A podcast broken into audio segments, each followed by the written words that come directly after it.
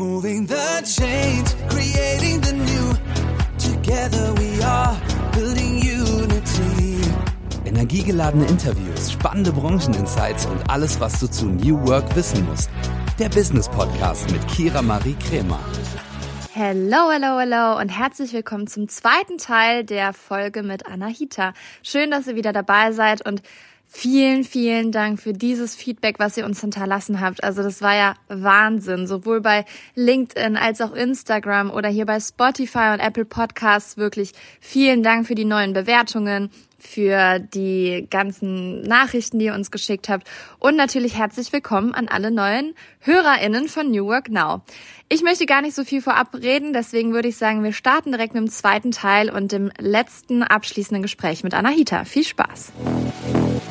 Und um auf den Part nochmal zurückzukommen, was du ja auch noch tust, zusätzlich zu deiner Anstellung bei Microsoft. Du hast es vor ein paar Monaten veröffentlicht. Ich habe es natürlich auch hier zu Hause liegen und direkt verschlungen. Das Buch Gen Z für EntscheiderInnen. Erstmal nochmal herzlichen Glückwunsch zur Veröffentlichung. Ich glaube, da fällt einem wahrscheinlich auch ein Stein vom Herzen als Autorin, wenn es dann endlich ähm, ja zu kaufen ist. Und das ist im August 2020, 2022 erschienen und du bist eine der AutorInnen. Es gab ja einige mhm. davon. Und wie war es für dich, als du das gebundene Buch dann endlich final in den Händen gehalten hast und auch wirklich die ersten Postings gesehen hast und Feedback bekommen hast?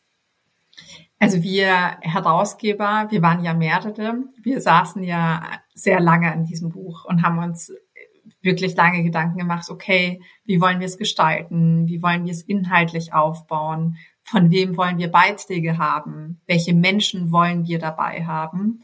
Und so ist ja diese ganze Idee wirklich über Wochen, Monate erst entstanden und hat sich dann irgendwann zu diesem Gesamtbild zusammengefügt.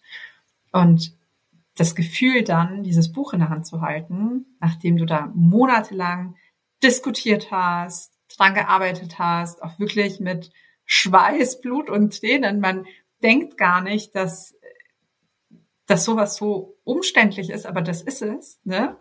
Ähm, das, das ist schon echt ein cooles Gefühl gewesen. Also dieses fertige Buch dann in der Hand zu halten, an dem so viele tolle Menschen mitgewirkt haben. Es hat mich auch unfassbar stolz gemacht, welche Menschen wir für dieses Buch gewinnen konnten. Es war schon, schon toll. Also es ist definitiv eines meiner Highlights für dieses Jahr. Sehr schön. Ja, es war auch in einer Folge, ich weiß nicht mehr welche, aber in einer der letzten Folgen war es auch schon bei der New Work Now Empfehlungssparte, weil am Ende jeder Folge gebe ich noch eine Empfehlung raus und da war euer Buch auch dabei. Ähm, ich fand es sehr gut lesbar, ähm, nicht zu statistisch, aber trotzdem gute Insights dabei, coole Personen, manche kennt man, manche kennt man nicht, deswegen war ein guter Mischmasch. Und ähm, ja, mich würde aber noch interessieren, du bist ja jetzt nicht der Generation Z angehörig.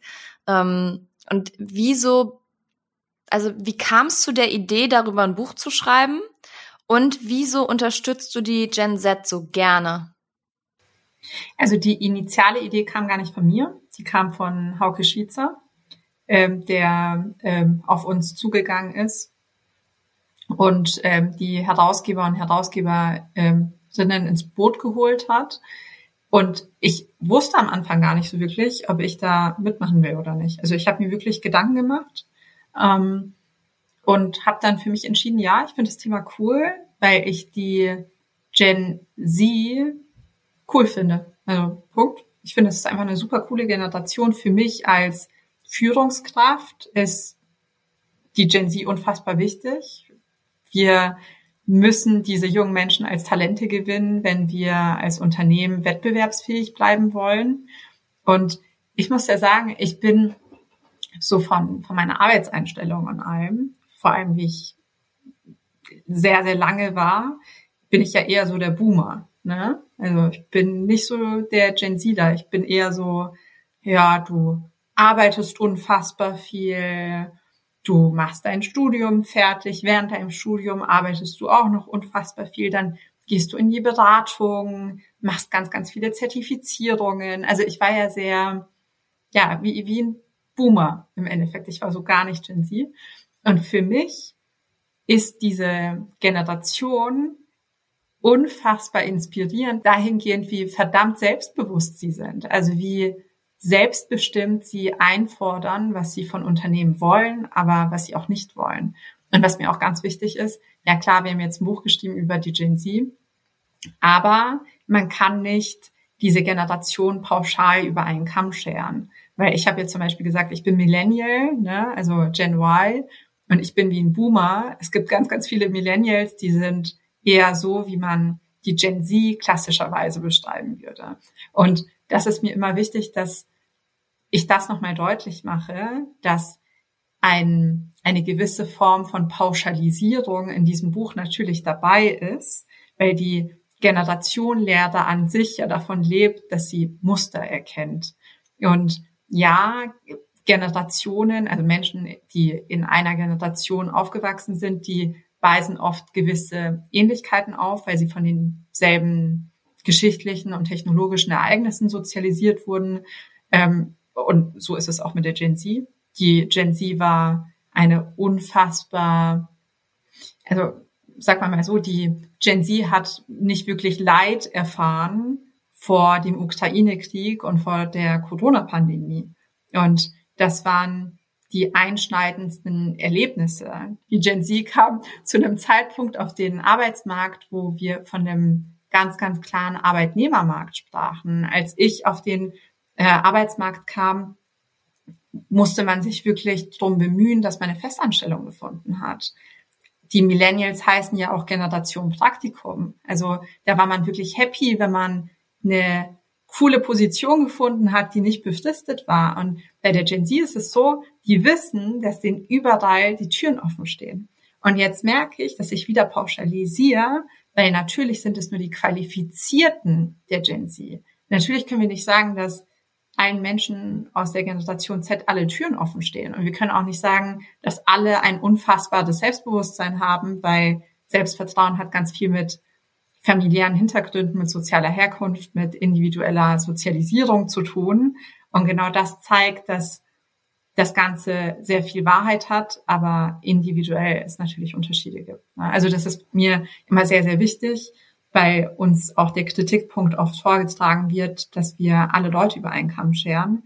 Mir und auch meinen Herausgeber und Herausgeberinnen, Kollegen und den Autoren und den Autorinnen die dran mitgewirkt haben, ist sehr, sehr bewusst, dass es nicht eine homogene Masse ist, sondern Menschen, die individuell sind und alle ihre Besonderheiten haben und unterschiedliche Ansichten mitbringen. Klar. Also das, du kannst ja in keiner Hinsicht ähm, pauschalisieren oder beziehungsweise solltest du nicht. Ne? Ähm, aber ich teile das äh, wie bei dir. Also ich bin eher Millennial und Generation Z wird ja auch so netterweise als Sillennial bezeichnet weil eigentlich gehöre ich noch zur Gen Y, ähm, aber fühle mich auch teilweise wie Gen Z. Also von daher, das, also ganz, ganz, ganz strange. Ähm, aber ja, deswegen schön, dass ihr auf jeden Fall darüber geschrieben habt. Es äh, lohnt sich, das zu lesen. Wird Danke natürlich dir. auch in den Show Notes hier nochmal erwähnt, ähm, damit ihr direkt einen Link habt, wo ihr draufklicken könnt. Und äh, wenn ihr Lust habt, mehr zu erfahren, ich glaube, die AutorInnen äh, haben da einiges zu gepostet. Oder sind auch offen darüber zu sprechen, so wie Anahita jetzt. Und jetzt nochmal unabhängig davon, was du beruflich machst. Du bist ja auch ehrenamtlich aktiv. Unter anderem unterstützt du SchülerInnen und ähm, ja, was ist so die Frage, was würdest du dir für die jetzigen SchülerInnen hinsichtlich einer unternehmerischen Bildung wünschen? Weil ich höre auch oft von meinen ehemaligen Studierenden, also ich war ja auch Dozentin, und gut, Studierende ist dann immer noch mal ein anderes Alter und ähm, auch eine andere Motivation und so. Aber die fühlen sich teilweise nicht so abgeholt. Die wünschen sich mehr Aufklärung, was im Berufsleben wirklich wichtig ist. Nicht nur so viel Theorie, sondern auch das Ganze drumherum oder was gehört beispielsweise zu einer Selbstständigkeit oder sowas. Und ähm, deswegen wäre es interessant, wie ist das bei SchülerInnen? Also ich muss sagen, ähm, für mich persönlich ist es absolut nicht nachvollziehbar, dass wir während der Schulzeit so Dinge wie Photosynthese lernen, was sehr spannend ist, aber nicht lernen, wie man seine Steuer macht oder wie man einen Businessplan erstellt oder auch Programmierung nicht als Fach haben an der Schule. Also ich finde, da Da muss man sich wirklich überlegen, ob die Inhalte, die an der Schule gelehrt werden, wirklich so zeitgemäß sind. Ich muss aber sagen, dass unabhängig von den Inhalten mir eine Sache nicht gefällt. Und die war schon so, als ich zur Schule gegangen bin und daran hat sich bis heute nichts verändert. Und das ist, dass unser Schulsystem eigenständiges Denken eher bestraft. Wir werden in unseren Schulen darauf konditioniert, möglichst nichts zu hinterfragen, möglichst still zu sein, brav zu sein, Dinge hinzunehmen. Und das ist ja komplett konträr zu dem, was in der Wirtschaft gefordert wird und vor allem, was in Unternehmen gefordert wird, weil um innovativ zu sein, um Dinge wirklich zu verändern, müssen wir sie ja hinterfragen. Und das wird uns systematisch während der Schulzeit abtrainiert. Und das ist das, was ich sogar noch viel schlimmer finde, als die Inhalte, die aus meiner Sicht nicht vollumfänglich alles abdecken, was wesentlich ist im Leben. Guter Punkt. Auch ähm, viele sprechen ja davon, dass unser Schulsystem uns eher zu ArbeitnehmerInnen erzieht als zu Selbstständigen. Und das merke ich auch so oft. Ich bin jetzt seit Juni selbstständig und, und denke manchmal so, oh, es ist aber auch einfach unfassbar kompliziert. Oder wenn du Förderanträge oder sowas bearbeiten möchtest oder wenn du äh, auch nur deine Steuererklärung machen musst oder eine Umsatzsteuervoranmeldung oder was auch immer, das lehrt dich halt kein Schwein, muss man mal ehrlich so sagen. Und das finde ich so traurig, dass das einfach selbst im Studium bei meinen ehemaligen Studierenden ist es auch nicht gelehrt worden. Und da hilft dir auch kein BWL, ähm, wenn du dann fertig bist mit dem Studium. Ähm, und von daher, das, das finde ich einfach traurig. Da muss noch einiges passieren. Aber hast du denn das Gefühl, da ändert sich was? Nee. Nee, ne? Nee. Nicht so. Du? Dann muss unsere LinkedIn-Bubble mal in die Schulen rein hier, ganz ja, ehrlich. So. Ja, wir haben ja tolle Menschen wie Verena Paus da zum Beispiel, die da wirklich äh, challengen und Dinge hinterfragen.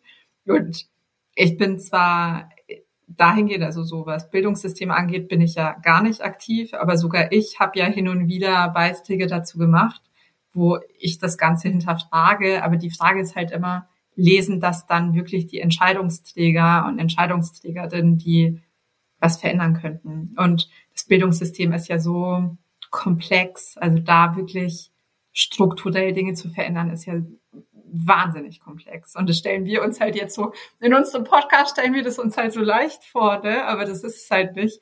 Deswegen in den Schuhen von den Menschen, die das dann wirklich ähm, transformieren müssen, will ich halt auch nicht stecken. Ähm, aber so als außenstehende Person zu meckern ist halt immer leicht. Und da finde ich, gibt's äh, ziemlich viel zu meckern tatsächlich, weil wir aus meiner Sicht nicht zeitgemäß unterrichten an Schulen. Und Schulen bilden ja auch Persönlichkeiten. Und ich finde, dass wir starke Persönlichkeiten bestrafen. Ich weiß gar nicht, ob du den Beitrag mal gesehen hast, aber ich habe vor einiger Zeit habe ich so paar Passagen aus meinem Schulzeugnis gepostet. Und ich hatte ja wirklich immer ganz miese Bewertungen. Also ich war zwar, ich war immer zu gut, um irgendwie sitzen zu bleiben oder um wirklich ähm, Ärger zu bekommen an der Schule. Aber die, die Bewertung, die mündlichen Bewertungen waren halt immer so, ja, Anahita ist vorlaut, Anahita stellt Dinge in Frage, Anahita ähm, in ihrer forschen, selbstbewussten Art denkt, sie müsse die Anwältin sein, der Mitschüler, Mitschülerinnen und weißt du, so diese ganzen Sachen, die mir echt verdammt viel gebracht haben im Leben, die dafür sorgen, dass ich in jungen Jahren Führungskraft bin in der Tech-Branche als Frau und weißt du, also dass ich Keynote-Speakerin bin und was auch immer. Diese ganzen Dinge wurden jahrelang während meiner Schulzeit wirklich abgestraft und man hat versucht, sie abzutrainieren. Und es ist doch so schlimm, dass wir versuchen, Menschen so weich zu spülen, oder? Findest du nicht? Es ist unfassbar traurig. Also dieser Podcast wird von Werbung finanziert und treue New Work Now HörerInnen kennen unseren heutigen Werbepartner bereits. Es ist Open Up. Und ihr wisst, dass mir mentale Gesundheit sehr am Herzen liegt und natürlich auch die Förderung mentaler Gesundheit am Arbeitsplatz. Und Open Up begleitet mich schon länger und viele von euch kennen Open Up schon. Doch für diejenigen, die es noch nicht kennen, hier einmal eine Info. Zwei Drittel aller Arbeitnehmenden wissen nicht, an wen sie sich mit mentalen Herausforderungen wenden können. Und das, obwohl 30 Prozent aller Fehlzeiten mit dem mentalen Wohlbefinden zusammenhängen. Und hier kommt jetzt Open Up ins Spiel. Denn Open Up ist die 360-Grad-Lösung für das mentale Wohlbefinden. Und hiermit bieten schon mehr als 1500 Unternehmen ihren Mitarbeitenden die Möglichkeit, ihre Widerstandsfähigkeit zu stärken, Stress abzubauen und ihr volles Potenzial auszuschöpfen. Von Einzel- und Gruppensitzungen mit PsychologInnen bis hin zu Check-ins und selbstgesteuertem Lernen. Mit Open Up bietet ihr eurem Team die Unterstützung, die es verdient, jederzeit und überall verfügbar. Und wenn ihr jetzt eure Mitarbeitenden dabei unterstützen wollt, an ihrem Wohlbefinden zu arbeiten, produktiver zu sein und weniger Fehlzeiten zu haben, dann geht auf openup.de slash Unternehmen und erfahrt, wie OpenUp eure Organisation unterstützen kann. Ich habe das auch erlebt. Eine meiner Klassenlehrerinnen meinte irgendwann mal zu meinen Eltern, ähm, ja, Kira stiftet an, so, also nicht zum Scheiße bauen quasi, sondern ähm, wenn, wenn irgendwas ungerecht war von der Lehrerin aus zum Beispiel, habe ich dann mich gemeldet und habe gesagt, nö, das ist aber, also nee. Und dann haben dann die anderen mitgezogen und sie und dann oder wenn sie was gesagt hat und dann habe ich gesagt, ja gut, aber sie können jetzt auch mal einfach das anders machen. Und dann hat sie wirklich das ähm, klein gemacht, obwohl die anderen halt dann da auf den Zug aufgesprungen sind und hat dann meinen Eltern gesagt, ja, Kira stiftet an. fand ich irgendwie so im Nachgang schon irgendwie schon cool, aber in dem Moment hat's mich schon kleiner gemacht. Und das hat mich auch mein äh, Leben lang begleitet, so dieses kleiner gemacht zu werden. Und ich muss auch sagen, so durch ähm, die Postings bei LinkedIn oder auch durch Social Media generell habe ich schon meine Stimme ein bisschen wiedergefunden, weil man da einfach darf. Und, und da folgen dir die Leute, die das wirklich interessiert und die das ähnlich sehen und die vielleicht diejenigen waren, die in meiner Klasse damals mit auf den Zug aufgesprungen sind, wenn ich was gesagt habe. Und das freut mich so sehr. Und ähm, ja, entweder du setzt dich dann durch und bleibst trotzdem so, wie du bist, oder du lässt dich leider wie ich in dem Moment wirklich unterbuttern und verlierst deine Stimme und entdeckst sie irgendwann hoffentlich wieder. Aber das ist sehr, sehr traurig, weil ähm, solche Kinder werden ja oftmals als schwierig eingestuft, mhm. kriegen dann schlechtere Noten. Meine Mathelehrerin hat mal zu meinen Eltern gesagt beim äh, äh, beim Elternsprechtag, da hat meine Mutter sich aber richtig aufgeregt. Ähm, ja, ähm, es gibt Zweierkandidatinnen und es gibt Viererkandidatinnen. Gut, sie hat damals nicht gegendert, ne? So sind wir mal ehrlich. und, und das wäre jetzt eine Frage gewesen, ehrlich gesagt. ja, nee, sie hat natürlich Progressive. Lehrerin, ne? Ihrer Zeit. Ja. Ja, und dann ähm, meinte sie so, ja, und wenn Kira aufzeigt bei einer Frage, die für Zweierkandidatinnen ist, dann ähm, nehme ich Kira halt nicht ran, weil sie ist eine Viererkandidatin. Und ich war so, danke, so, dass ich noch nicht mal die Chance bekomme. Also es ist Wahnsinn, wirklich. Aber ich finde, das ist doch so schlimm, weil mit genau so einem Verhalten pflanzt du doch Kindern Glaubenssätze in den Kopf. Und das sind dann genau diese Glaubenssätze, womit man sich dann als 30, 40, 50-Jähriger rumschlägt und die einen so hardcore hemmen im Leben, weil man dann zum Beispiel die ganze Zeit im Kopf hat, du bist nicht gut genug. Du bist eine Viererkandidatin. Die, dieser Job genau. wäre was für eine Einserkandidatin, die bist du nicht. Ne? Also wie toxisch das ist, wie, ja, unfassbar. Also kann ich mich echt aufregen, wenn ich sowas höre. Ja, und das sind dann auch die Gründe, warum man dann irgendwann Coaching aufsucht oder ähm, therapeutische Hilfe in Anspruch nimmt oder so. Also wie du sagst, das sind so Prägungen, Glaubenssätze. Also da muss man echt aufpassen. Ja, also das äh, ist, da, da darf man nicht so leichtfertig mit umgehen, besonders in diesem Alter, ähm, in der Schule ganz besonders. Aber ja, schauen wir mal, was sich dahingehend verändert und ähm, Vielleicht poste ich ja auch mal was über meine Zeit als Viererkandidatin. Vielleicht kommt das gut an. Aber ich möchte noch zum äh, letzten Thema mit dir kommen. Ähm, du hast ja irgendwann bei LinkedIn gepostet, ich weiß nicht mehr, wann es genau war, dass du dich und deine Familie in Gefahr gebracht hast, weil du dich für alle Iranerinnen stark gemacht hast und dazu postest und Stellung genommen hast und auch ein Interview gegeben hast und ähm, da würde ich gerne wissen, weil das hat ja sehr viel mit Mut zu tun. Und ich glaube, du kommst jedenfalls so rüber, dass du sehr mutig bist in vielen äh, Belangen. Aber wie kam es dazu, dass du in dem Moment mutig warst? Also ich muss sagen, als ähm, dieser Vorfall passiert ist, wo diese junge Frau zu Tode gekommen ist, war ich die ersten Tage komplett still auf Social Media und ich habe das Ganze beobachtet. Also ich habe nicht sofort was gepostet. Viele andere haben das getan, ich habe es nicht getan. Und ich habe es aus dem Grund nicht getan, weil mir die Konsequenzen sehr bewusst waren, wenn ich was sage. Und die Konsequenz ist, dass wenn du dich äußerst auf eine negative Art und Weise gegen diese Regierung, dann darfst du nicht mehr in das Land einreisen. Und ich habe da noch Familie, meine Eltern sind regelmäßig dort. Ähm, und ich war mir einfach unsicher, ob ich mit dieser Konsequenz leben will oder nicht. Und dann habe ich das Ganze beobachtet über ein paar Tage und habe mir Gedanken gemacht. Und dann dachte ich mir, diese Menschen dort, die riskieren ihr Leben. Und die gehen auf die Straße und wissen, dass sie festgenommen werden können, dass sie gefoltert werden können und dass sie zu Tode kommen können. Und dann dachte ich mir, wer bin ich denn, dass ich hier sitze in München auf meiner Couch und mir denke, ich will mich nicht dazu äußern, weil ich dann da nicht mehr einreisen kann. Und ich weiß, dass ich auf LinkedIn verdammt viel Reichweite habe und ich weiß auch, dass Reichweite mit verdammt viel Verantwortung einhergeht. Und ich weiß, dass meine Beiträge von Menschen gelesen werden mit Einfluss.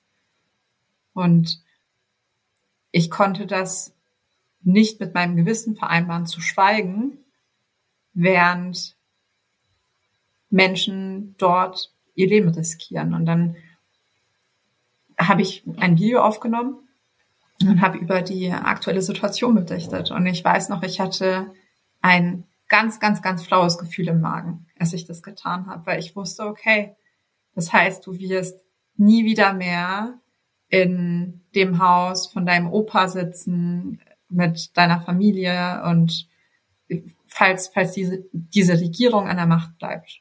Du, du wirst vielleicht deine Cousins, deine Cousinen nicht mehr sehen. Deine Eltern werden deinetwegen nicht mehr einreisen können. Das hat ja wirklich einen massiven Impact. Das ist ja viel, vielen Leuten gar nicht bewusst. Aber ich dachte mir, das ist es mir wert, damit ich in dem Einflussbereich, den ich habe, einen Impact haben kann. Stark. Wahnsinn. Also sehr, ähm, wieder mal sehr inspirierend, was du so sagst. Und ähm, ja, das, das Thema beschäftigt ja viele, auch ich habe letztens einen Podcast gehört, eine Fast and Curious Folge, ähm, und Verena hat gesagt, dass sie bei einem Abend war, wo ähm, auch unter anderem Düsen Tekal darüber gesprochen hat, dass wenn man jetzt leise ist ähm, und nicht mehr darüber spricht und nicht mehr aufklärt und, und laut ist quasi, ähm, die Regierung da morden kann ohne Aufmerksamkeit dafür zu bekommen. Deswegen sollen wir alle laut bleiben und uns dafür weiterhin stark machen. Und deswegen habe ich ähm, auch gedacht, sprechen wir das hier auf jeden Fall im Podcast an, ähm, weil wer weiß, was man dadurch bewirken kann und wie man helfen kann. Deswegen toll, dass du dich dafür stark machst und äh, deine Stimme erhebst und wie du schon sagst, deine Reichweite auch nutzt. Danke dir. Ich finde aber, es fühlt sich für mich persönlich immer ganz komisch an, wenn sich Menschen bei mir bedanken dafür, weil es für mich so etwas Selbstverständliches ist. Und wenn man Menschen sich ansieht, wie zum Beispiel Nathalie Amiri oder eben Düsen Tekal, die so unfassbar viel Awareness generieren, dann ist das einfach nichts im Vergleich dazu, was ich mache. Und für mich ist es wirklich das absolute Minimum, was, was ich tue. Und es fällt mir auch sehr, sehr schwer, da irgendwie Dank oder so anzunehmen, weil es, weißt du, das ist die Heimat meiner Eltern. Und ich äußere mich immer zu Verbrechen, die passieren in der Welt, sei es in der Ukraine oder auch was, was mit den afghanischen Frauen passiert ist, jetzt seitdem die Taliban wieder an der Macht sind. Und wenn, wenn ich mich dazu nicht äußern würde, ich könnte echt das einfach mit meinem Gewissen nicht vereinbaren. Und ich könnte noch viel, viel mehr tun als das, was ich aktuell tue. Das ist wirklich das absolute Minimum. Mm, verstehe ich auch. Ja, schauen wir einfach mal. Und jetzt ist natürlich so die, die Frage, ähm, wo geht deine Reise noch hin? Wo siehst du dich irgendwann in ein paar Jahren? Ähm, hast du irgendwas Spezielles noch vor? Hast du so ein großes Ziel, was du beruflich in deinem Leben erreichen möchtest? Also ich habe eine Sache vor, von der du ja weißt, das ist eher nicht beruflich, sondern eher sowas Persönliches. Ähm, und das ist ein super cooles Projekt, das könnt ihr im Sommer erwarten. Da werden wir vielleicht auch noch einen Podcast dazu machen, das Ganze liegen. Ähm, Unbedingt. Daran arbeite ich jetzt gerade ganz, ganz, ganz massiv und ähm, bin unfassbar stolz, wenn es dann mal fertig ist, wobei ich mir noch gar nicht vorstellen kann, dass es irgendwann mal fertig wird, weil das Ziel noch so weit weg erscheint. Aber ähm, da freue ich mich schon massiv drauf. Aber ich persönlich bin gar kein Fan von so fünf oder zehn Jahresplänen. Also bei mir war es immer so, dass ich irgendwie einen Plan hatte und dann kam eine coole Möglichkeit und dann habe ich die angenommen. Und das war in meinem kompletten Werdegang so. Und deswegen, ich habe eine grobe Dichtung, wo ich hin will. Aber ich denke mir nicht, okay, ich will jetzt in zehn Jahren irgendwie Vorstandsvorsitzende im DAX sein oder so. Also das ist nicht so, ich will das tun, was mich erfüllt und wo ich Impact haben kann. Und was es dann ist, das wird sich zeigen. Aber da bin ich nicht verbissen. Also das lasse ich auf mich zukommen und bin sehr gespannt. Ja, ich bin auch sehr gespannt und ich glaube, alle HörerInnen sind schon gespannt, was dein Projekt ist. Ähm, aber du wirst es ja in einer nächsten Podcast-Folge dann erzählen, wenn du wieder zu Gast bist bei uns. Deswegen, da freue ich mich schon sehr drauf. Und jetzt möchte ich dir noch die Abschlussfrage stellen, die alle GästInnen hier gestellt bekommen und bin schon ganz gespannt, was du der jüngeren Anahita raten würdest. Ich muss sagen, ich habe mir immer nicht so viel Zeit gelassen für Dinge. Also ich habe nach meinem Bachelor habe ich sofort meinen Master gemacht. Ich habe in der Zwischenzeit unfassbar viel gearbeitet, also in den paar Wochen, die dazwischen waren. Und zwischen meinem Master und meinem ersten Vollzeitjob waren dann irgendwie fünf Tage. da habe ich dann tatsächlich nichts gemacht. Aber ich habe mir nie so wirklich Zeit genommen für mich. Also ich habe in der Regelstudienzeit mein Studium durchgezogen, unfassbar viel gearbeitet, einfach sehr viel gehasselt immer. Und ich würde der jungen Anahita sagen, dass sie sich Zeit nehmen soll, weil es einfach gar keinen Unterschied macht, ob du jetzt mit deinem Master mit 24 fertig bist oder mit 23 oder mit 28. Und ich wollte einfach immer ganz, ganz, ganz schnell sein. Und im Nachgang denke ich mir, hey, das wäre die Zeit gewesen, mal so ein bisschen zu chillen, ne? So bisschen dir Zeit für dich zu nehmen. Und, und das würde ich mir sagen, dass Dinge so kommen, wie sie kommen sollen. Und dass man nicht so unfassbar verbissen sein soll, so wie ich's, als ich jünger war, sehr, sehr war, weil ich immer ganz, ganz, ganz unbedingt wollte. Ich wollte immer ganz, ganz erfolgreich sein in meinem Studium, ganz toll sein in meinem Job, immer alles ganz, ganz perfekt machen. Und das Leben ist halt wirklich das, was passiert, während wir Pläne schmieden und da einfach mal Dinge auf sich zukommen zu lassen und vielleicht auch mal so ein bisschen zu genießen und nicht so alles bis ins Kleinste zu planen. Das würde ich der jungen Anahita mitgeben. Das ist ein guter Ratschlag, den wir uns, glaube ich, alle zu Herzen nehmen können.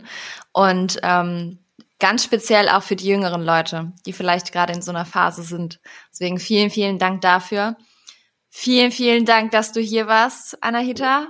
Es hat mir so unfassbar viel Freude gemacht, weil ich dich besser kennenlernen konnte und nochmal gemerkt habe, dass du nicht einfach nur ein LinkedIn-Posting bist und, und ähm, die Bilder dich nicht wirklich wiedergeben, sondern du wirklich so bist, ähm, wie du rüberkommst. Und das hat man ja nicht so häufig. Deswegen schön, dass du zu Gast warst. Ähm, Ich freue mich, wenn wir die nächste Folge aufnehmen und du mehr zu deinem Projekt erzählst und äh, wünsche dir jetzt alles Gute. Und ähm, ja, für alle diejenigen, die Anahita bis jetzt noch nicht kannten, ähm, gibt natürlich alle Infos in den Show Notes. Ihr kennt das von uns. Und ähm, ja, vielen, vielen Dank. Mach's gut. Ja, das war der Jahresstart von New Work Now mit einem meiner Highlights auf jeden Fall. Ich bin gespannt, was dieses Jahr alles noch kommt, aber finde auf jeden Fall, das Gespräch mit Anahita war, glaube ich, für sehr, sehr viele von euch sehr inspirierend und hat sehr viel Mehrwert dargelassen. Also wenn ihr ihr noch nicht folgt bei LinkedIn, macht das auf jeden Fall jetzt. Wenn ihr uns noch nicht bewertet habt, dann macht das auch gerne jetzt oder schickt uns auch eine Nachricht an die WhatsApp-Nummer, die ihr in den Show Notes findet oder auch per E-Mail, wie es euch am liebsten ist. Und in dem letzten, also in der, im ersten Teil der letzten Folge, habe ich ja gesagt, dass es ein paar Neuerungen hier gibt. Und wir starten jetzt mit der ersten Kategorie. New Work Next. Das ist die erste Kategorie und ich lese euch jetzt Themen vor, über die ihr abstimmen könnt. Ihr könnt dafür die WhatsApp-Nummer nutzen, die E-Mail-Adresse mir bei LinkedIn oder Instagram schreiben, wo es euch am besten passt. Und jetzt kommen die drei Themen. Menschen mit Behinderung am Arbeitsplatz, New Pay und wie machen Pflegekräfte eigentlich New Work? Und jetzt habt ihr 30 Sekunden Zeit abzustimmen.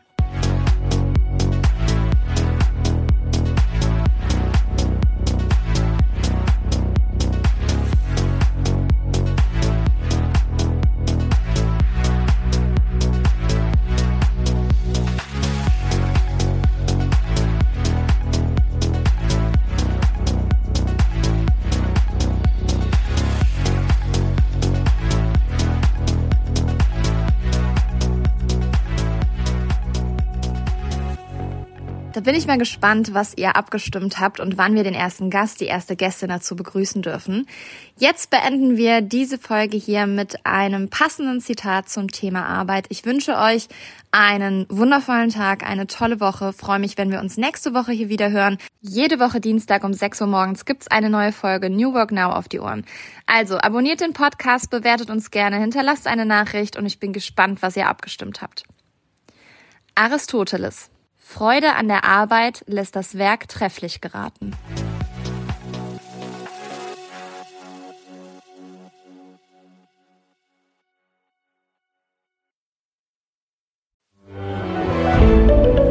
Ein Podcast von Funke.